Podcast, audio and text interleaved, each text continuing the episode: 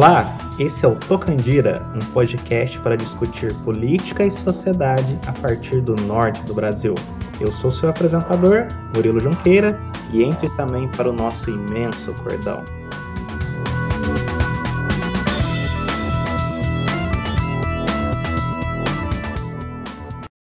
Olá, tudo bom? Começamos mais um episódio do Tocandira, seu podcast de política e sociedade a partir do norte do Brasil. Hoje recebemos aqui no nosso programa Anaí Medeiros Passos. Tudo bem, Anaís? Oi, Murilo, tudo bem?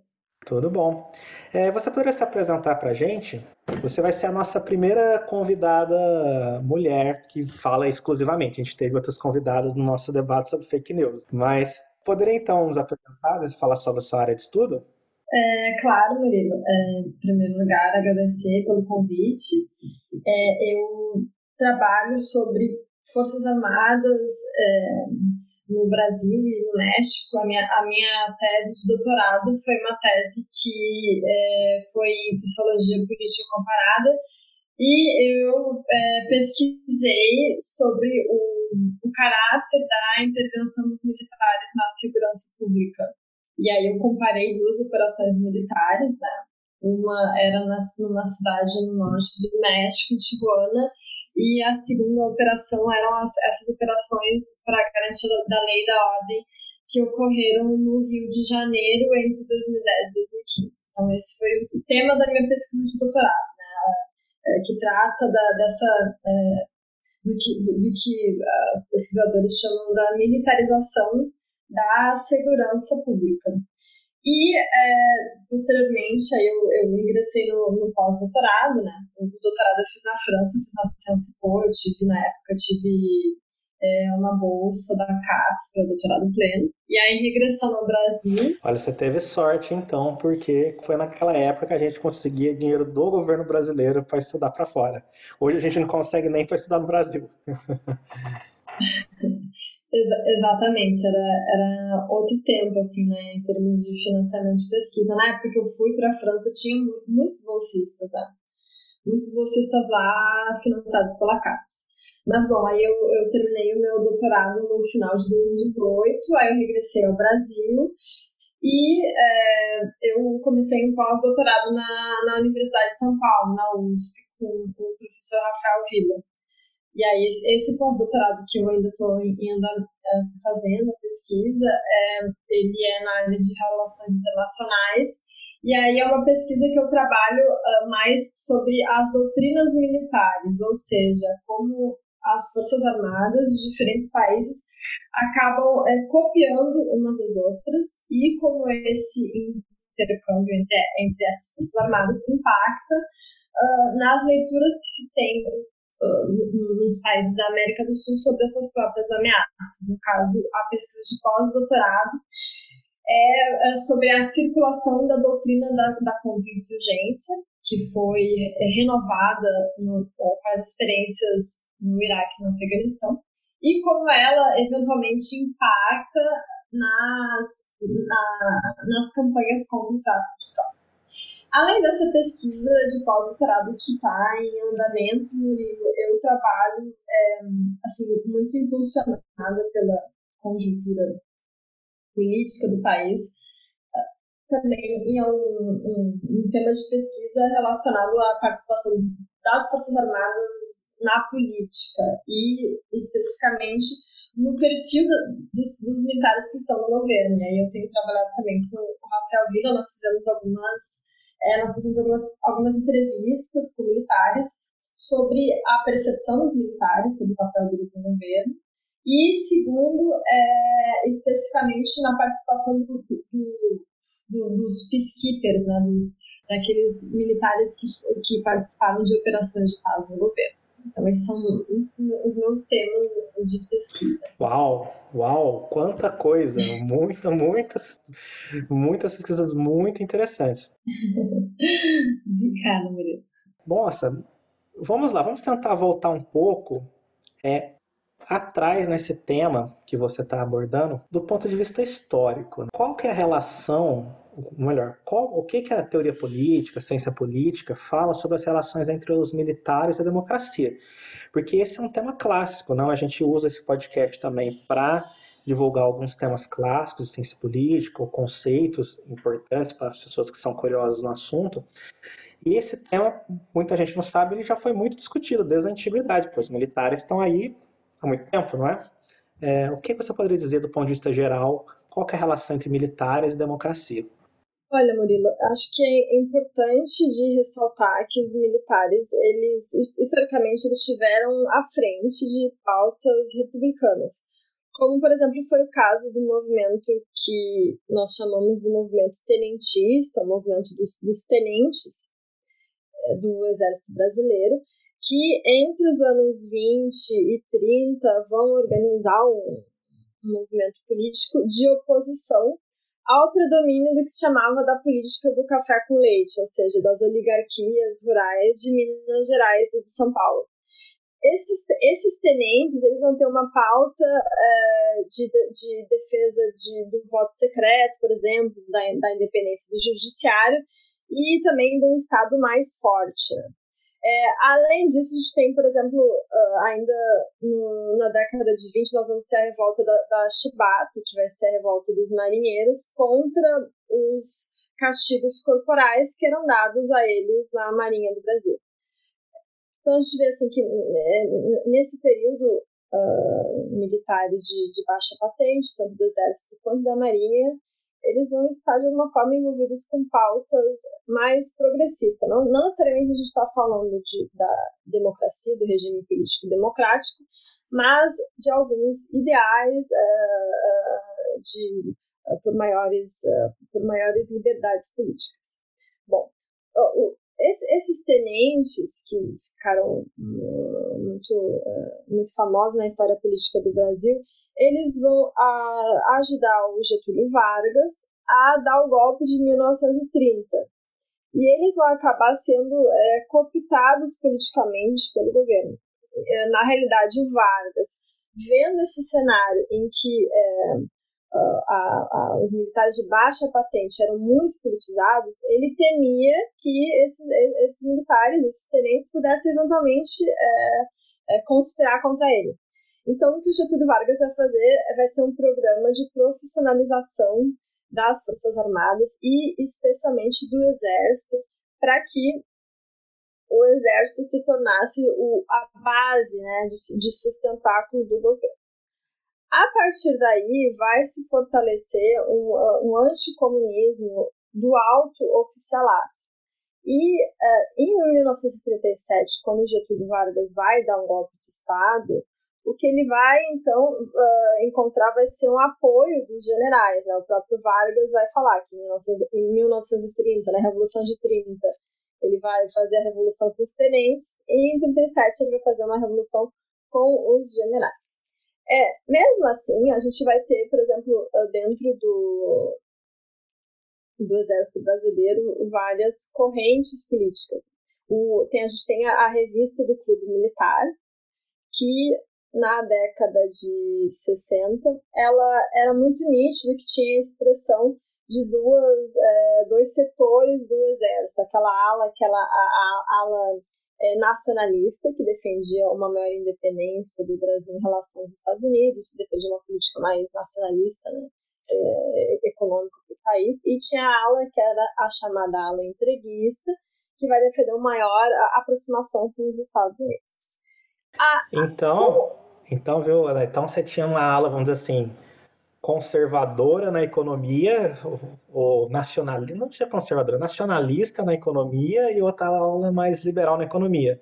Exatamente. Adiantando o movimento mais atual de conservador nos costumes e liberal na economia. é, é, exatamente, assim, uma ala, eu, eu não, assim, eu não diria que era talvez não com a modalidade que a gente vê hoje em dia do, desse, desse, desse liberalismo econômico, mas defende de certa maneira menos, menos intervencionismo do Estado na, na economia. Mas assim, por que estou falando de, desse, desses grupos? É, que eu acho que até uh, assim, um historiador poderia aprofundar muito melhor do que eu, né? Mas para dizer que uh, até até 1964 as forças armadas elas condensavam muitas é, condensavam linhas políticas. As forças armadas elas eram muito mais politizadas do que são hoje em dia. E, inclusive, o, é, o golpe de 1964, que vai ser um golpe que, na compreensão dos generais que vão tramar ele, vai ser um golpe preventivo para impedir, por um lado, a instalação de, uma, de um regime comunista no Brasil, que para esses generais era algo eminente, mas, por outro, também garantir o controle, é, o controle político da instituição. Porque esses, esse, esse, esse baixo é, é, essa, essa, esse baixo salato, essa, esses soldados e cabos que em 1930 participaram do movimento estudiantista, nos anos 60 eles vão estar participando uh, do, do, Partido Comunista, né? Tanto é que é, tanto é que com o golpe de 1964 nós vamos ter muitos expurgos, assim, milhares de expurgos das Forças Armadas. E aí, a partir, a, a partir do regime militar, eu diria que a gente começa um período de maior controle interno, controle ideológico sobre a instituição e da consolidação de uma é, de uma linha mais conservadora. Então, assim, é, essa essa pergunta, né, voltando para a tua pergunta, Mili, na relação entre militares é, e democracia. Uh, quando a gente fala em uh, regime uh, regime democrático, a gente está falando no, no Brasil basicamente da nova república de 1900, 1978 em diante. Mas anterior a isso, o que me parece é que uh, militares de baixa patente eles estiveram envolvidos com pautas mais progressistas, né? defender, por exemplo, o voto secreto, defender, é, criticar essa, essa política do café com leite, de dominação da política, né, que tinha nos anos 30 e depois se opor a castigos corporais e por, e por aí vai. Isso é muito interessante porque, assim, quem vê hoje os militares que são muito relacionados ao polo conservador da sociedade, talvez se surpreenda de saber que no passado eles estiveram muito alinhados a polos, vamos dizer assim, progressistas, né? Como na época da República Velha que você falou, né? Reformas republicanas, ou então se quiser voltar mais atrás, a proclamação da República, que foi feita pelos militares, é, é, é interessante que teve essa mudança, assim.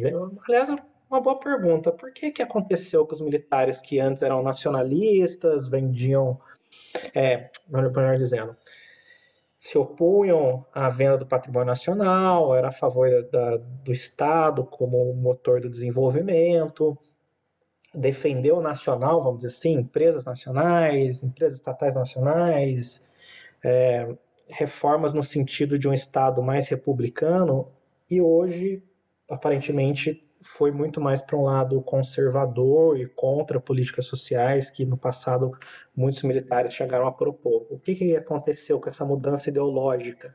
Como é que foi feita? É, uh, aí eu acho que nós temos que distinguir um, um, uh, um, uh, uma, uma pauta, essa pauta uh, realmente uh, essa pauta uh, conservadora nos costumes e a outra é a, a, a, a, posição sobre a política econômica. O que me parece que houve mais uma, uma mudança mesmo é a consolidação do primeiro, ou seja, é a consolidação de um certo conservadorismo é, dentro, dentro das Forças Armadas, a partir de 1964. Porque, como eu, como eu falei, no período que antecede ao golpe militar, início dos anos 60, uh, década de 50, uh, tinha, tinha uma certa uh, penetração do Partido Comunista né, na, uh, nesses, nesses oficiais de baixa patente. Isso, isso para os generais era um grande problema, era um problema que eles não, uh, que eles não conseguiam controlar.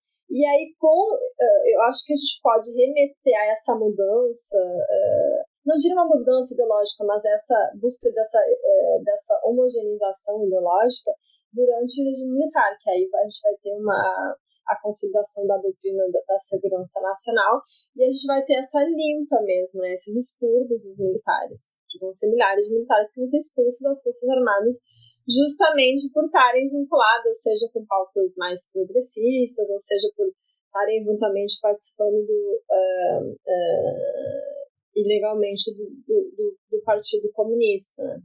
É, eu também queria colocar que, ao mesmo tempo, no que diz respeito à retórica, o alto comando das Forças Armadas ele não era, não era contrário à democracia, inclusive o golpe de 64, ele vai ser para evitar a instalação de uma ditadura comunista, né? É, uh, e assim, só para talvez uh, finalizar essa questão, então, relação entre militares e democracia, né? Entender que militares, eles, quando a gente fala em militares, é, a gente está falando do, de membros das Forças Armadas, né? Então, tinha membros, tinha grupos dentro das Forças Armadas vin, uh, vinculados a pautas mais progressistas, aí acho que o, o movimento tenentista é, é exemplo, depois a própria uh, participação de militares nos partidos comunistas. Mas é, a, partir, a, a partir do fim do regime militar, é, o, o, que, o que aí, assim, o que, o que é a ciência política, o que a literatura buscou eh, tratar nessa relação entre militares e democracia era verificar o, o, grau de influência dos militares sobre o regime democrático. Então, aí os militares né, vão ser é, vistos a perspectiva daqueles que participaram do, do, regime autoritário. E a influência dos militares no novo regime vai ser sinônimo de é, traços, né, de, é, de resquícios do, do, do autoritarismo. A gente vai ter umas análises mais otimistas sobre o grau de consolidação da democracia brasileira e aquelas análises mais pessimistas, como vai ser do Jorge Zaverucci e do Samuel Álvares Soares, que vão salientar que os militares do novo regime democrático eles vão manter é, muita influência. Muito interessante. É, aliás, devo dizer assim que na minha estrada da ciência política aí, nos 10, 15 anos aí que eu estou estudando desde a graduação, a gente passou de um movimento muito otimista, que acreditávamos que agora, ok, a democracia está consolidada, não tem problema, não volta atrás, vamos ser assim para sempre, para um momento mais atual de pessimismo, que as pessoas estão pensando, hum, será que vai, não vai continuar? Bem, e hoje, qual que é o papel dos militares, hein? O que, que eles... É, que nos últimos anos, né, depois da ditadura militar, também passou a ter uma crescente importância os militares das polícias, e não só os militares das forças armadas tradicionais, exército, marinha, aeronáutica, mas também as polícias militares. Qual é o papel político que essas forças desempenham hoje na democracia brasileira? Olha, Murilo, aqui na, na resposta eu vou me ater mais ao, é, a, as, as Forças Armadas, né? A... Fique à vontade, aqui o programa é seu.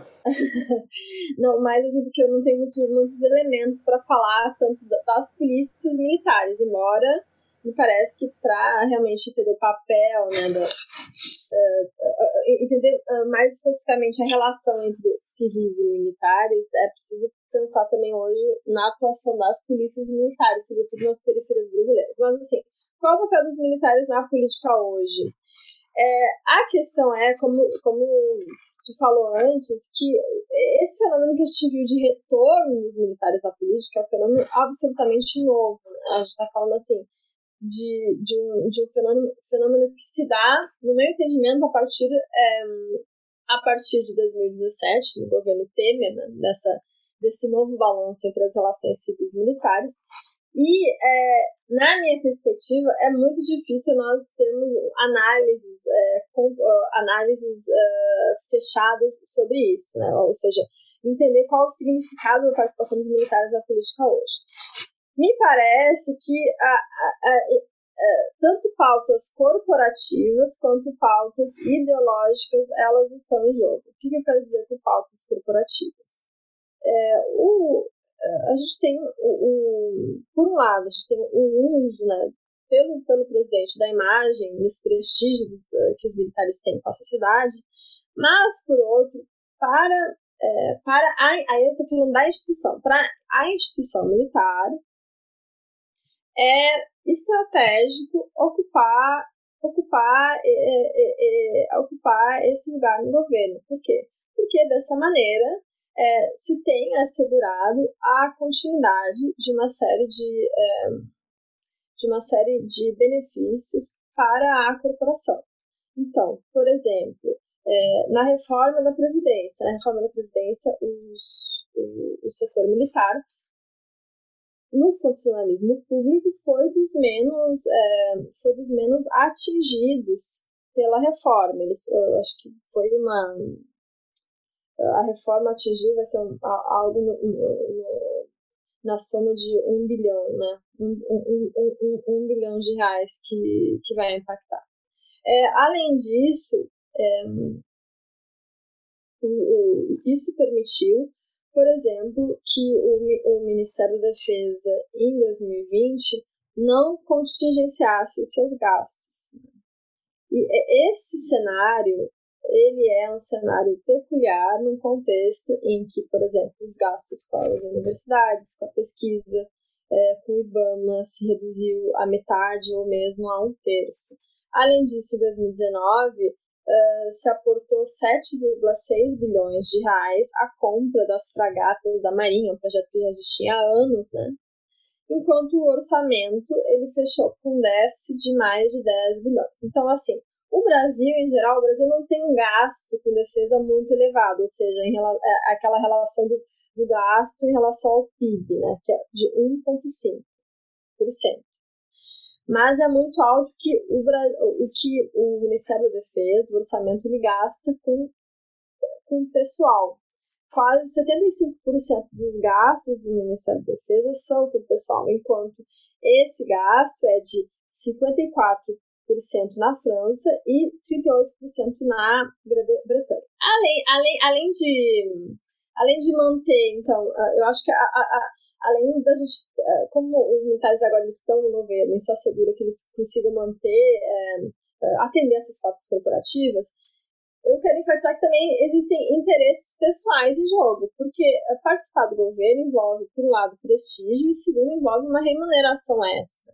Quando um militar ele vai ocupar é, um militar da ativa, né, ele vai ocupar um posto no poder executivo, ele vai ganhar uma remuneração extra. E é, essa, essa remuneração ela vai se agregar ao salário inicial, ao salário inicial que ele mantém na sua função. Inclusive, uh, uma investigação jornalística do Correio Brasiliense apontou que o presidente estava contemplando um projeto para aumentar as gratificações dos militares que ocupam cargos de confiança no executivo, né? além da possibilidade de que esses militares teriam de manter ambos os salários, tanto na função gratificada quanto na função inicial. Então, assim, tem uma série de, uma série de benefícios corporativos uh, que, que, que, foram, uh, uh, que foram obtidos, né? Nesse último ano, que é um ano que está sendo de contingenciamento de gastos para as demais pastas. Isso não significa que os governos precedentes, tanto de, eh, enfim, a despeito da orientação ideológica, não, não contemplasse também os militares, eles contemplavam também. Mas se a gente compara o que, o que aconteceu com os demais setores da, do funcionalismo público, mesmo a gente tendo em conta a situação da economia do país, esses gastos, eles são, eles, eles chamam muito a atenção. Então, assim, além, além desses benefícios corporativos que eu acho, né, de que, que, os, que esses militares estão ganhando em participar do governo, tem aí também uma pauta ideológica. Sim, qual seria? Então, então é, em relação à pauta ideológica, aí me parece que tem, tem uma.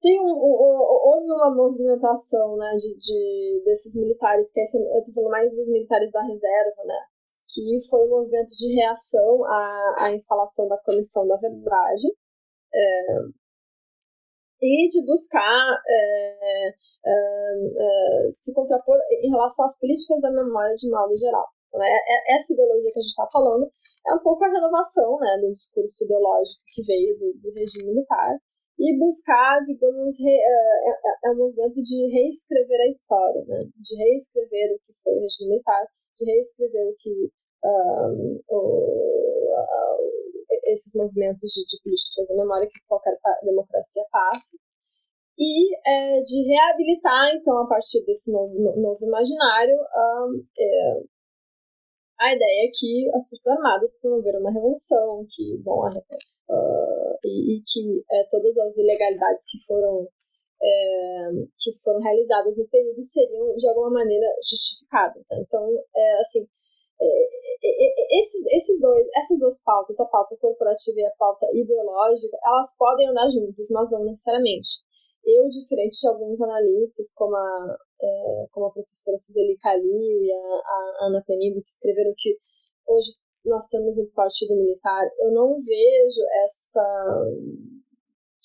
eu não vejo essa, essa, essa coesão que essas pesquisadoras têm apontado.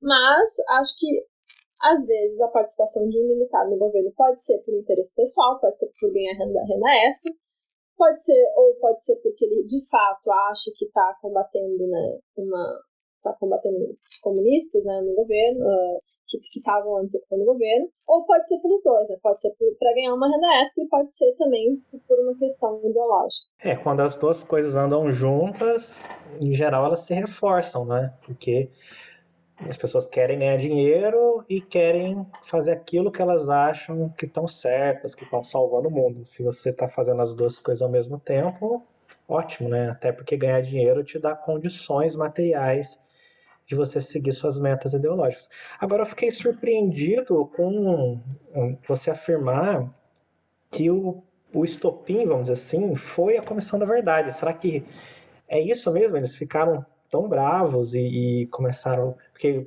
imagino que tudo isso começou então no governo Dilma, porque foi ela que promoveu a Comissão da Verdade, não é?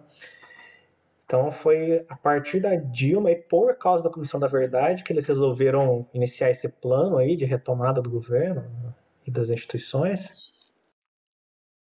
Olha, é, assim, eu, eu, não, eu, eu não tô aqui assim é, apontando o dedo para ninguém, mas eu acho que entender, é, acho que a gente entende esse, esse, esse novo ativismo é, esse novo ativismo político dos militares é, no, no contexto dessa reação à criação da, da, da Comissão da Verdade, porque foi um evento que é, foi é, para, é, que para o setor militar gerou muito ressentimento. E me parece que quem é, os, os ocupantes do poder na época eles não, é, não identificaram até que ponto esse mal-estar havia sido criado. Porque, assim, a gente está agora em 2020, né?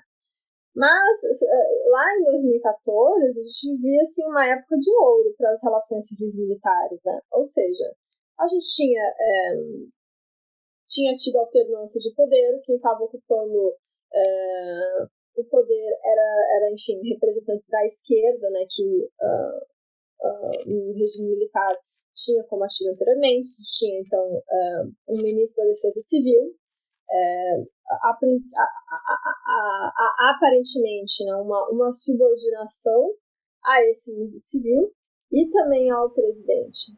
É, o que. Uh, e, também, e também deve-se ressaltar que os governos petistas, o Lula e da Dilma, eles investiram no, no, nos militares, no, na defesa. Né? O orçamento militar nesses anos cresceu, não foi? E foi. Então, não acho que não. Sim, cresceu. Então. Sim, cresceu. Por que, que eles mesmo assim é... ficaram tão insatisfeitos? É, assim, aí eu acho que um trabalho que é um trabalho que está por se fazer é um trabalho de mapear atores e mapear processos. Porque quando a gente fala é, militares satisfeitos, eu não, eu não acho assim que a gente pode generalizar e talvez falar que, bom, uh, enfim, uh, que Forças Armadas está, ficaram insatisfeitas com a comissão da verdade. Mas acho que o, o central para entender esse atual ativismo é buscar identificar quais os atores e a partir de quais os processos que se mobilizaram contra a Comissão da Verdade. Então, é, assim, a Comissão da Verdade, para mim, parece um estopim, realmente uma conjuntura crítica uh, ah, para entender esse, esse, é, esse retorno esse retorno à política. Também é, esse, esse, esse processo que a gente vive enquanto sociedade brasileira, que foi de, dessa ressaca em relação aos partidos políticos. Né? Ressaca em relação aos políticos em geral, de ver político como corrupto e buscar nesse horizonte uma alternativa. E a, a imagem das Forças Armadas de muito prestígio em relação à população essa ideia de que o militar ele é muito difícil de ser corrupto, porque ele é disciplinado, porque ele é muito bem treinado, isso é muito. É, é, é, é, esse sentimento é muito, é muito arraigado na população brasileira. Esse sentimento ele também foi instrumentalizado. Então, assim, não é. Uh, a minha, né, eu tive uma formação assim, de sociologia política, então eu nunca vou só por um elemento, assim, não é que isso foi só a Comissão da Verdade, mas a criação da Comissão da Verdade, essa crise em relação aos partidos políticos, essa, essa continuidade do prestígio em relação às Forças Armadas, acho que tudo isso uh, se juntou para o contexto que a gente vive hoje. Mas assim, eu tô, eu tô realmente pensando em voz alta, sabe? Não é. Isso são, são temas de pesquisa que eu tô tratando agora. Sabe? Ah, por favor, compartilhe com a gente, que nós também estamos interessados em saber. Aliás, esse é até um, ponto que eu queria perguntar, né, mesmo, que é quais são os motivos dos militares gozarem desse prestígio tão alto junto à população? Porque é realmente surpreendente. Você tem lá a igreja né? E logo abaixo os militares. Então, é, o que, o que, por que, que os militares gozam tanto, de tanto prestígio social mais que outras instituições, Congresso, Judiciário, e, é, e a, a ponto de, hoje em dia, para tentar salvar, vamos dizer assim, a democracia dela mesma, ou seja, salvar a democracia dos partidos políticos, tem essa, esse discurso de que deve-se então convocar os militares, que eles que vão resolver, eles que são bons, etc. É, olha, essa pergunta ela, ela é uma pergunta bem, bem complexa de responder e eu tenho algumas hipóteses. A primeira é, é esse prestígio, é, é, eu queria salientar que esse prestígio ele é, ele, ele é fruto de uma construção histórica de uma imagem do militar em relação à população. E aí essa imagem tem, é, foi muito é, fomentada por meio das, das, da, das chamadas ações cívico-sociais, que vão se ampliar durante a Guerra Fria, que vão ser essas ações é, é do Exército, da Marinha, junto ao povo, junto às populações pobres, de assistencialismo, de distribuição de comida, de roupa, de medicamento. Inicialmente, e aí eu vou parafra parafrasear o Nelson Werneck Sodré, no livro é História Militar do Brasil, ele vai falar que ser soldado era sinônimo de castigo, né? No início do século XX. É verdade. Quem, quem, ia ser, é, quem ia ser recruta era geralmente quem era estava preso por vagabundagem, tinha cometido algum crime, etc.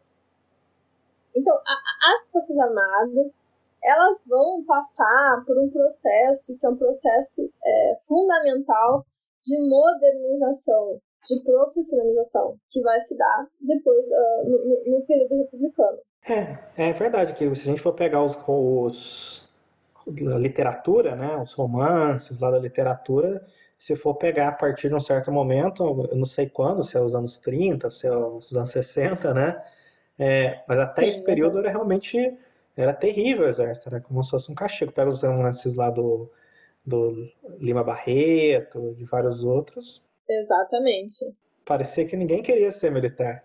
Então, é, era, era, a pior, era a pior ah, profissão né, possível. Tinha problemas de pagamento, soldos atrasados, não tinha muito uniforme, não tinha arma, etc. E aí, é, essa mudança, é, eu, eu, eu, eu vinculo ela a esse processo que as Forças Armadas latino-americanas em geral vão vencer ao longo do século XX. Então, é, a partir. É, a, a, a, a, missão militar francesa, ela vai, se eu não me engano, ela vai começar no final da década de 20. É, é, e vai ser, então, um período de profissionalização profissionalização do exército brasileiro.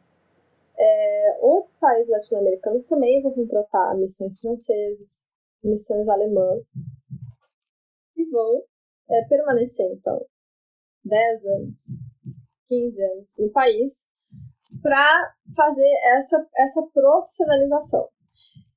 E a partir dessa profissionalização, é, que vai se dar muito para o movimento então, de emular os modelos europeus ocidentais, os militares eles vão ganhar uma crescente autonomia em relação à sociedade.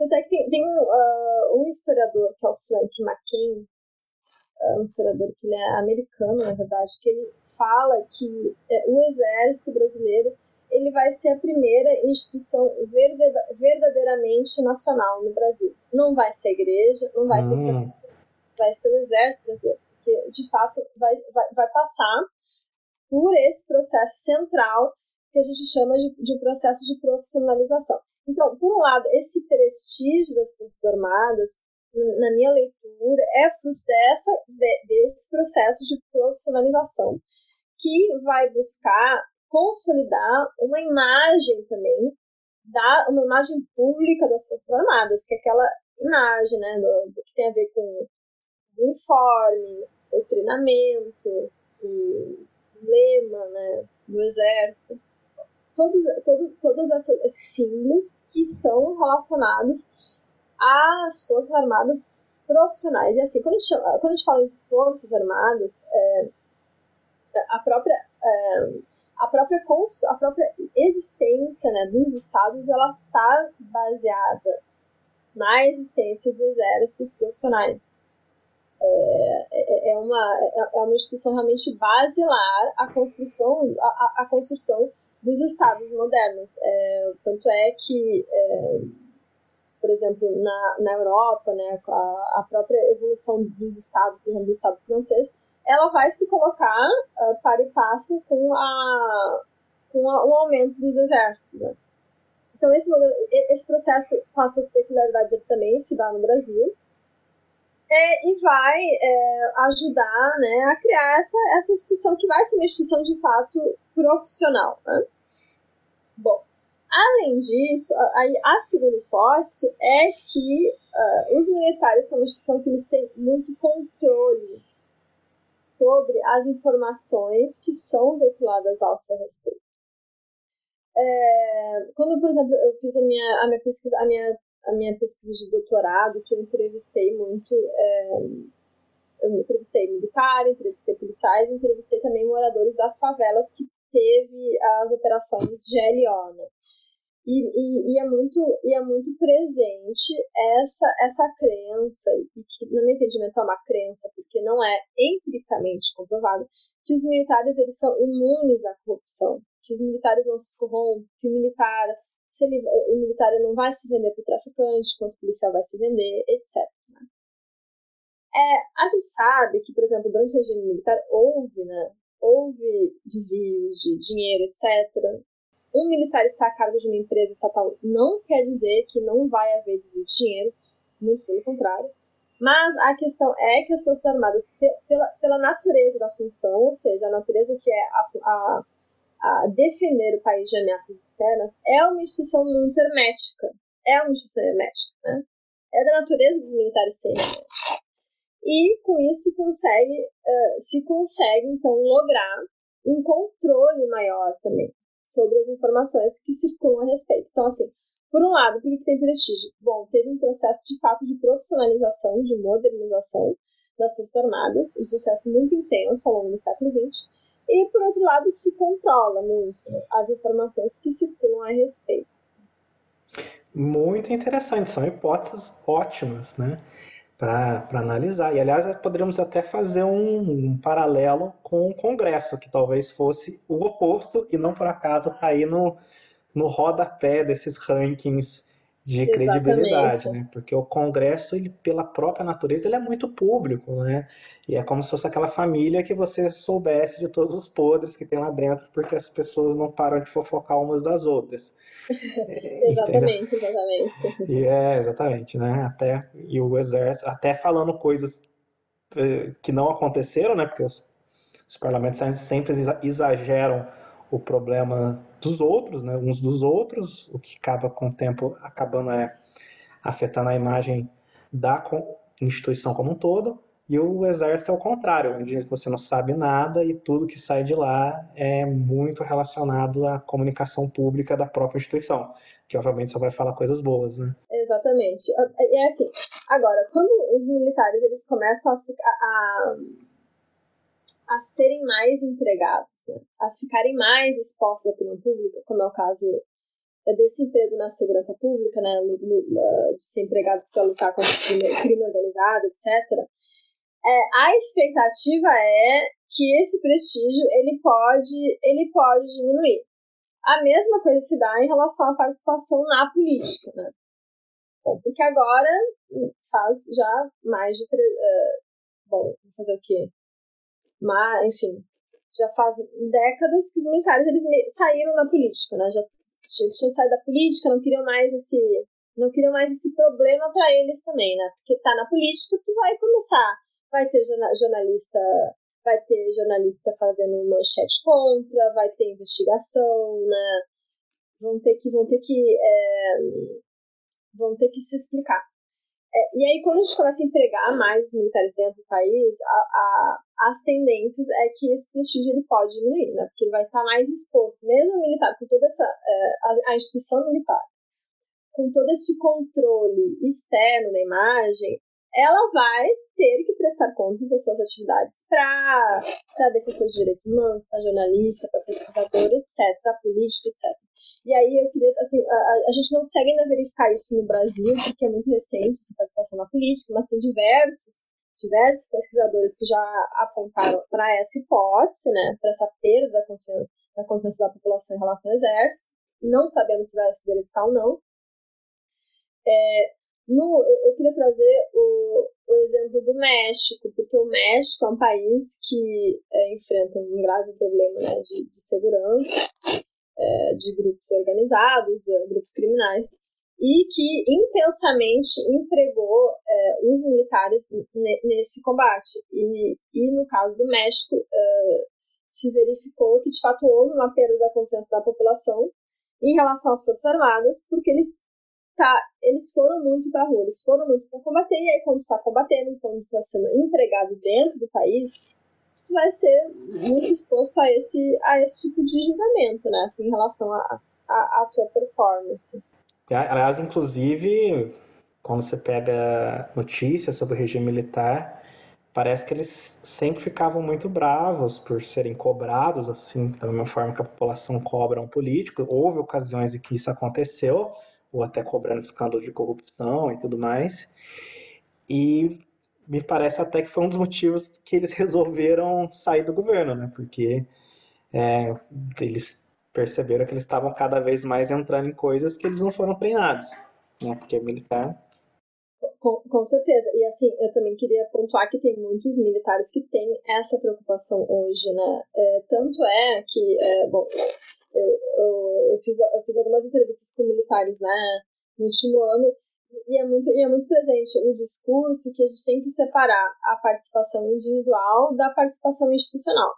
E todos os militares, militares com quem eu falei queriam enfa, enfatizaram que a participação no governo é uma participação individual, ou seja, que não seria a instituição que está se envolvendo. E justamente essa, essa diferenciação, que no, meu entendimento ela é cada vez mais frágil, e ela é, por definição ela é frágil, mas ela, ela tem cada vez mais se deteriorado com a participação de militares da ativa como ministros, ela busca justamente é, é, criar essa imagem que não é não, não são as forças armadas, não é o alto comando que está chancelando o governo, né? não é o alto Sim. comando, são alguns militares do governo. Por quê? Porque se tem é, realmente é, essa preocupação que se o governo perder a aprovação, isso pode comprometer a imagem de eficiência, de honra, né, de, é, de, de, de, defesa da, da, moral que os militares conseguiram gradualmente, através desse processo histórico que eu falei anteriormente, estabelecer com a sociedade. É, essa preocupação ela é tão presente que uh, em 2018 depois da eleição do Bolsonaro, o comandante do exército à época, o general Vilas Boas, ele vai dar entrevista para um repórter, esse é um vídeo que está no, no, YouTube, e ele vai, ele vai compartilhar essa preocupação. Ele vai compartilhar a preocupação do, do, sobre a politização das Forças Armadas e, especificamente, a politização dos quartéis, que para mim é, é, assim, é o ponto mais preocupante nisso tudo, né? O que você quer, quer dizer com politização dos quartéis? a, a, a é, é, Murilo, é, é, é a politização uh, dos soldados, de cabos, de sargentos, né? É, do, do, do, uh, dos militares, o que a gente chama de baixa patente. É, e esse processo, ele é um processo que ele é muito difuso, ou seja, a gente vai, uh, uh, não, para mim não é claro se o alto comando, uh, comando do exército, ele tem de fato esse controle ideológico, né, sobre os quartéis. ano passado teve a primeira, eh, eu achei muito interessante, assim, foi uma informação que eu que eu encontrei, Murilo, um, no, uh, entrando assim, buscando no Facebook, que teve a, o primeiro encontro nacional das associações militares, ou seja, todas essas associações de praças e sargentos do Brasil, o primeiro encontro ano passado. E a pauta desse encontro foi a representação política. Ou seja, isso para mim já é um, é, é, uma, é, é, um, é, um, é um sinal muito grande da, da politização desses militares. Então, assim, é, uma, assim, tem, é, tem essa preocupação do alto comando das Forças Armadas de, de se distanciar do governo, de se ocupar de temas técnicos, né? Mas, por outro lado, tem um movimento de politização desses cabos, desses sargentos, que se identificam com o Bolsonaro, né? Que se identificam com a. Tem, tem uma identificação ideológica. E a, a gente não sabe até que ponto o comando das Forças Armadas tem um controle sobre, sobre esse, sobre é, esses militares. Será que então a gente vai chegar numa situação em que os praças estão à direita dos generais? Seria uma coisa quase inversa do que você falou que historicamente ocorria, né? Olha, é, eu nunca tinha pensado nesses termos, mas, mas eu acho que é, existe uma, uma existe uma politização dos, dos quartéis, como, como houve é, no, nos, como houve com o movimento tenentista, né? como houve nos anos 20 e 30. É, a, a, a questão é que é, acho que hoje em dia quem uh, isso assim realmente é, é uma hipótese também mas hoje em dia quem ocupa essas essas, essas, essas funções públicas é, do exército em geral é, em geral entende todo o processo histórico que foi para os militares saírem da política e não querem, digamos, pegar esse jabá para eles, né?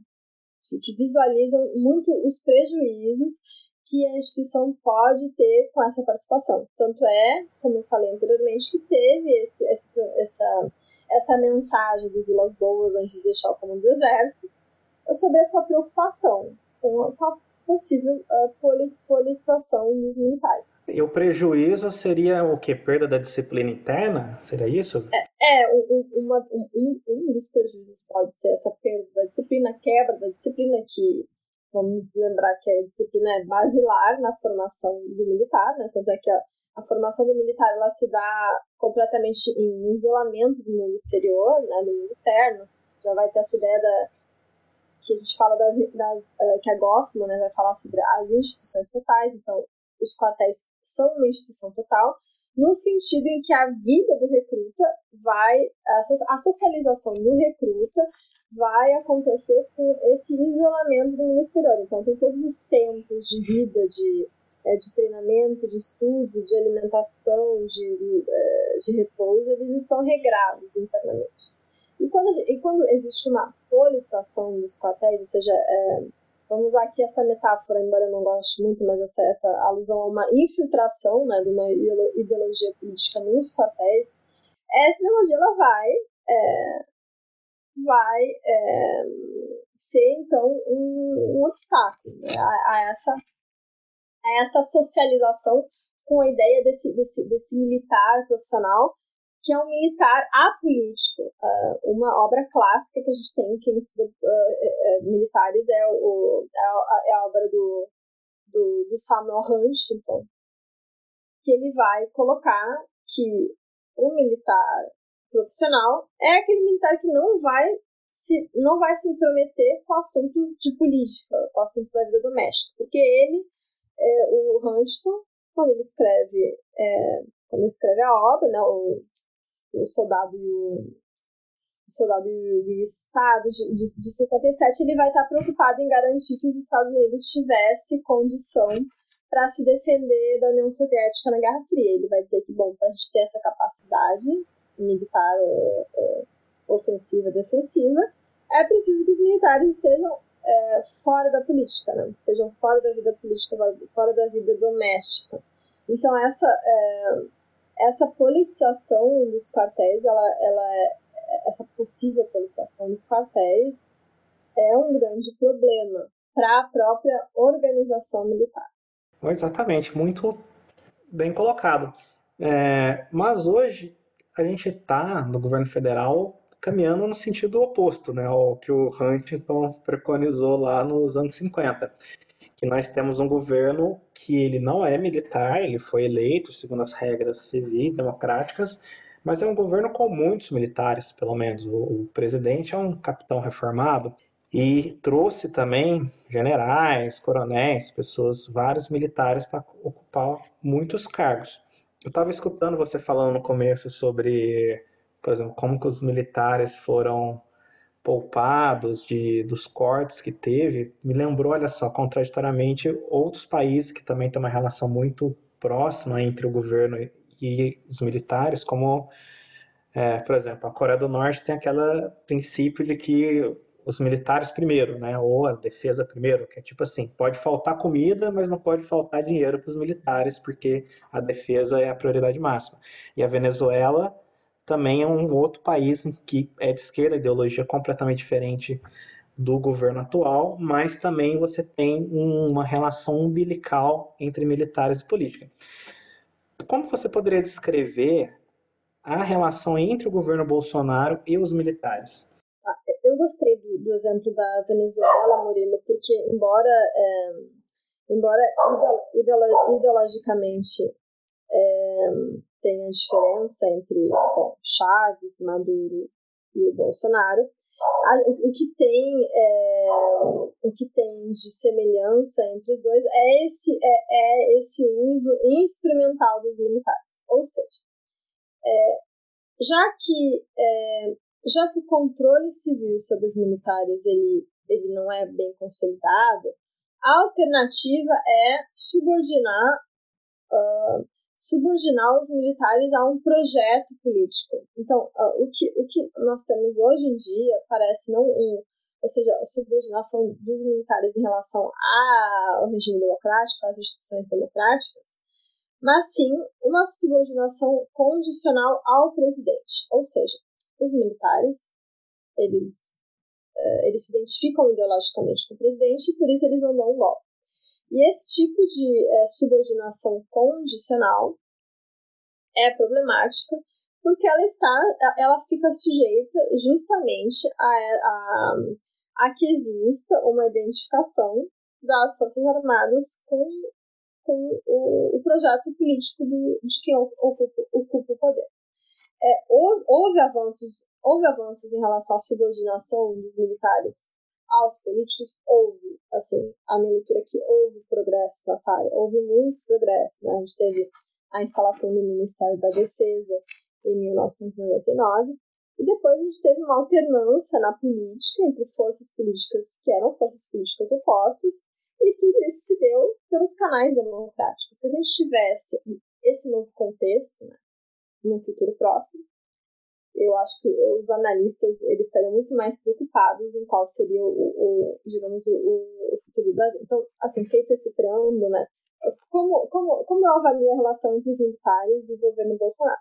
Aí aqui eu vou ser, assim, um tanto teórica, porque na ciência política é, a gente tem a teoria da escolha racional, né, Murilo? Pode falar que a gente aguenta. Vai, vou, vou, vou pegar a caneta aqui, vou prestar muita atenção e anotar.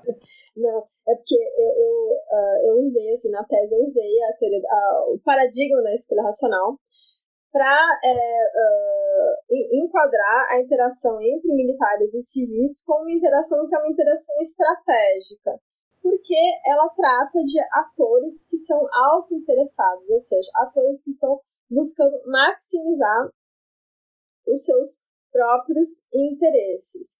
Então, uh, por um lado, é, o, uh, o presidente ele faz esse uso instrumental dos militares que eu estava aludindo anteriormente, que, bom, o, o Maduro E os Chaves também fizeram das Forças Armadas venezuelanas. Então, o, o Bolsonaro, ele, ele se associou a uma instituição que possui um enorme prestígio junto à sociedade. E esse prestígio, é, ele, ele tem auxiliado na legitimidade do governo. Porque, assim, embora tenha essa preocupação né, do alto, do comando das Forças Armadas, de colocar que não é o comando que, ou das forças que está no governo, a imagem que se cria em relação à sociedade é que é um governo que tem muitos militares. Né? Então, a, essa sociedade brasileira ela passa hoje em dia por uma ressaca em relação aos partidos políticos, como foi o escândalo do mensalão, e tem olhado com muita desconfiança a, a política tradicional, os políticos tradicionais. Né? Acho que grande parte do, do problema que hoje a gente está metido, né, do buraco que a gente está metido, se deve a, a, a, essa, a essa perda né, de, de, de realmente de, de, confiança, de credibilidade da população em relação à própria democracia. E o casamento do, do Bolsonaro com os militares é, é, é estratégico porque coloca o presidente como um outsider na política. O Bolsonaro ele não é um outsider, ele foi deputado federal, já exerceu inúmeros mandatos, ele vem de uma família né, de políticos, os seus filhos estão na política mas é, ele construiu um discurso de que o seu governo é um governo que está lutando contra é, o Congresso, lutando contra os partidos políticos tradicionais, e que quando o presidente não tem um baixo desempenho é porque as instituições é, não o estão deixando governar. Né?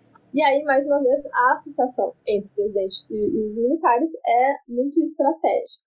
É, Agora, é certo que os militares, como eu falei antes, que estão no governo, eles não são, assim, indivíduos abnegados, né? Eles também têm uma agenda e também têm interesses. Então, eu, alguns que eu já coloquei aqui são os benefícios que eles conseguem para as instituições, as pautas corporativas, é, não contingenciar o orçamento da defesa, conseguir, inclusive, aumentos salariais em contexto de crise econômica. É, conservar a imagem também da reputação, porque é a ideia é que, bom, estamos no governo e agora então a, a, estamos no governo, então vamos ficar com o, o, o, presidente, né? A tarefa dada é tarefa cumprida.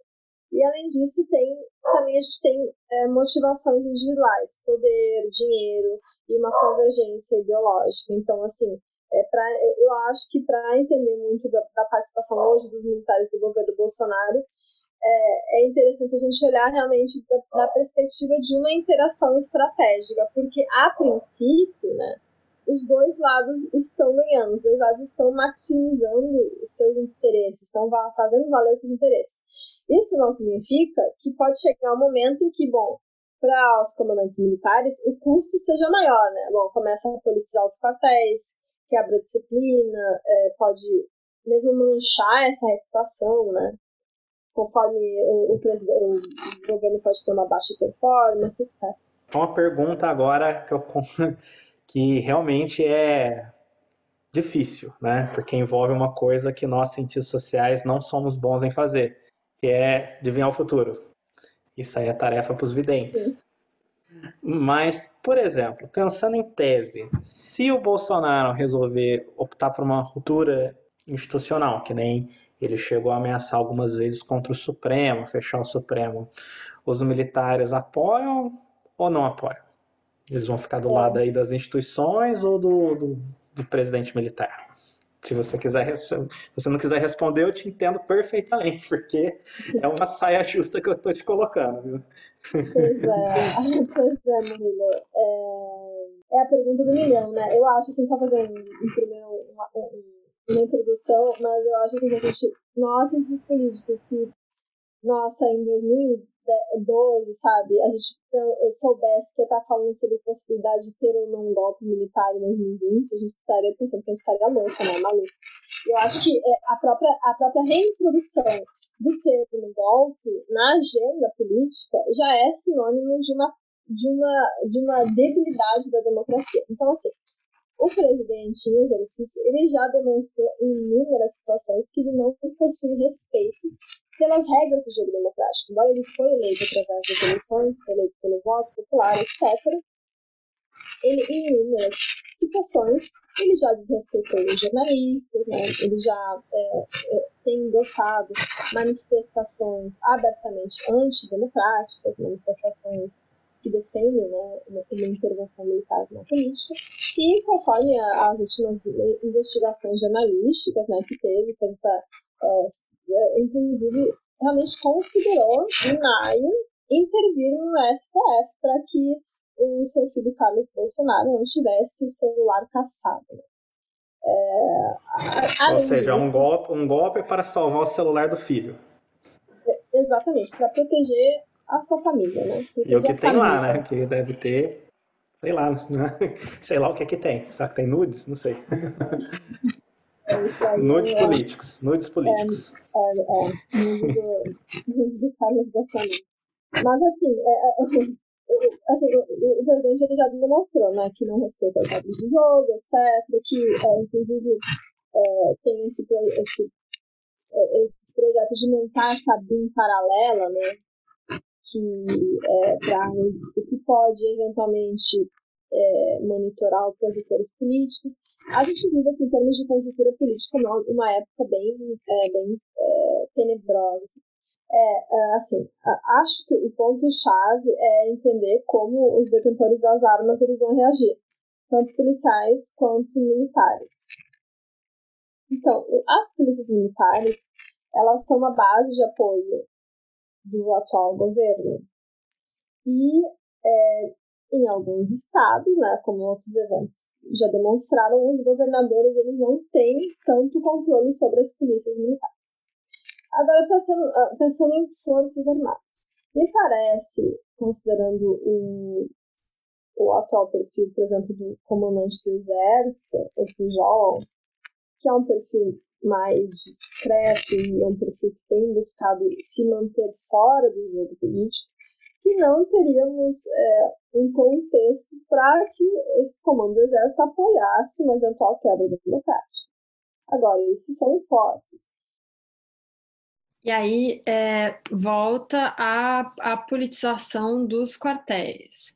É, como eu, eu, falei antes, então o, a gente tem no comando do Exército um general, o general Pujol com perfil técnico, mas a gente não sabe até que ponto é, o comando do Exército ele tem o controle sobre os quartéis. E é, hoje em dia é, os militares de baixa patente, eles têm uma identificação com o atual governo.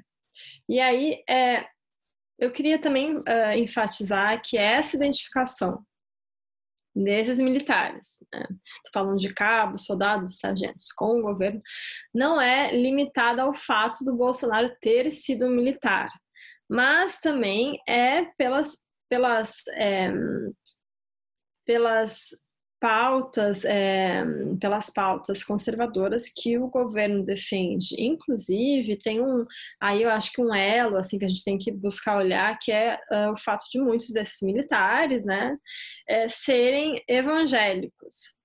É, e o atual governo é um governo que deu um, uma, uma participação né, muito grande ao setor dos evangélicos. Você tem uma ideia de quantos por cento aí da base do exército é de religião evangélica ou protestante?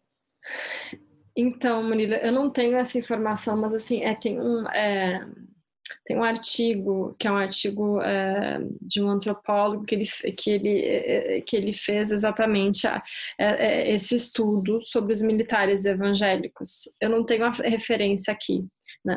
mas é uma, é uma, uma fonte. É, acho que é, é, um, é uma fonte importante para se olhar, posso depois buscar referência. É, a, além disso, tem também uma. Acho que, acho que se criou uma falsa ideia e muito pela, pela imprensa uh, de que os militares que eles estão no governo eles seriam uh, um, um, freio de mão para o setor ideológico, um freio de mão para o Olavo de Carvalho e, e os, os filhos do Bolsonaro. Quando, na verdade, o próprio Olavo de Carvalho ele já publicou é, já publicou artigos na revista do Clube Militar, né, no, no, nesse sindicato dos militares aposentados. Né? Então, assim, para finalizar, é, a resposta ela, ela, ela, ela, dessa, dessa possível quebra democrática, ela vai depender muito, uh, na, na minha perspectiva, de como os quartéis eles estão, é, eles estão reagindo ao governo. Por isso que é, é, é, é importante da gente olhar também para esses atores, né? Na, na, na, na, nas análises sobre militares e políticas, ao invés de tomar só é, forças armadas e militares como é, se fosse algo homogêneo. Muito interessante, eu acho que até tem que se considerar que as Forças Armadas elas estão dentro de um contexto social maior, né? Principalmente a base do exército, muitas vezes, e principalmente a base da polícia, né?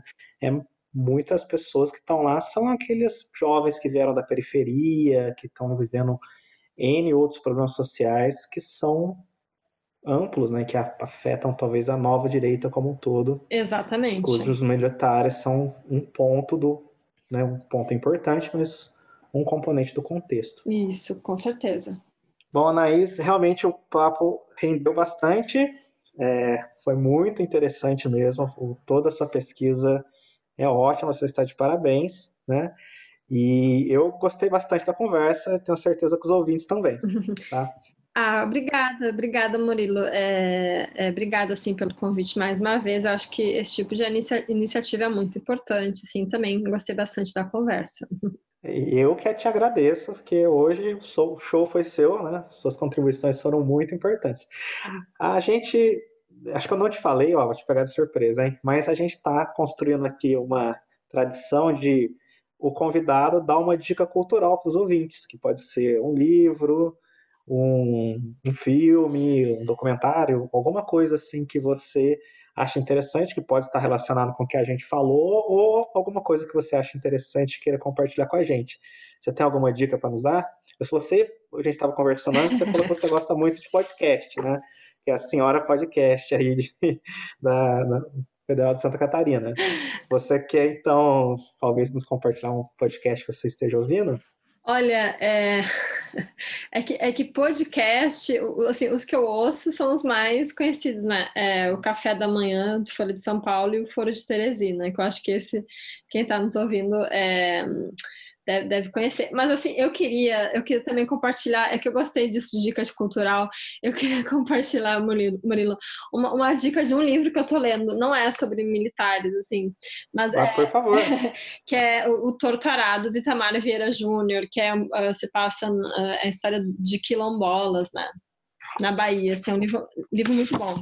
Qual que é o nome? É, é Torto Arado. Torto Arado. Né? Isso. Né? Tudo junto, assim? Com a palavra só? Não, duas é, é, duas palavras. Torto Arado. Uau, qual que é o autor mesmo? Itamar Vieira Júnior. Ele é de Salvador.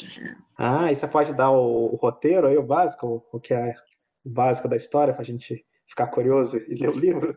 A história, olha, sem não dar nenhum spoiler, mas é, é sobre ah, filhas, favor, é filhas de, de, de, trabalhadores rurais, né, que são descendentes de escravos, e essas duas irmãs, elas vão crescer no campo, né, nesse campo do, do, do, do interior, do interior do Brasil, e trata basicamente do relacionamento dessas irmãs com a, com a família, né, com, enfim, com os homens, né, que entram na vida dessas duas dessas duas irmãs e retrata muito a, realmente a, a realidade do campo, assim, né, ah, a realidade do, desses trabalhadores rurais. Fala muito sobre muito sobre é, a própria história dos quilombolas, assim. Uau, que interessante. Nós temos lá no programa de pós-graduação na Universidade em Ciência Política da Universidade Federal do Pará um professor que ele é de origem quilombola, né? E ele tem relatos muito interessantes sobre isso. Eu tô, né, vou trazer ele para vir aqui para compartilhar com a gente e convidar para você ver. Vou escutar também esse programa, viu? Ah, que ótimo, com certeza, quero escutar. então tá bom, né? Perdão? Já sou uma fã do teu programa, Murilo. é verdade. Bom, muitíssimo obrigado, viu, Anaís? É, pela sua participação e pelas contribuições muito legais. Com certeza é, é um assunto que vamos continuar discutindo, quem sabe fazer outros programas, mas porque realmente é um assunto do momento, um assunto da, do nosso tempo, muitíssimo importante, né? E um grande abraço, obrigado pela presença. Abraço, Murilo, obrigado. Tchau, tchau.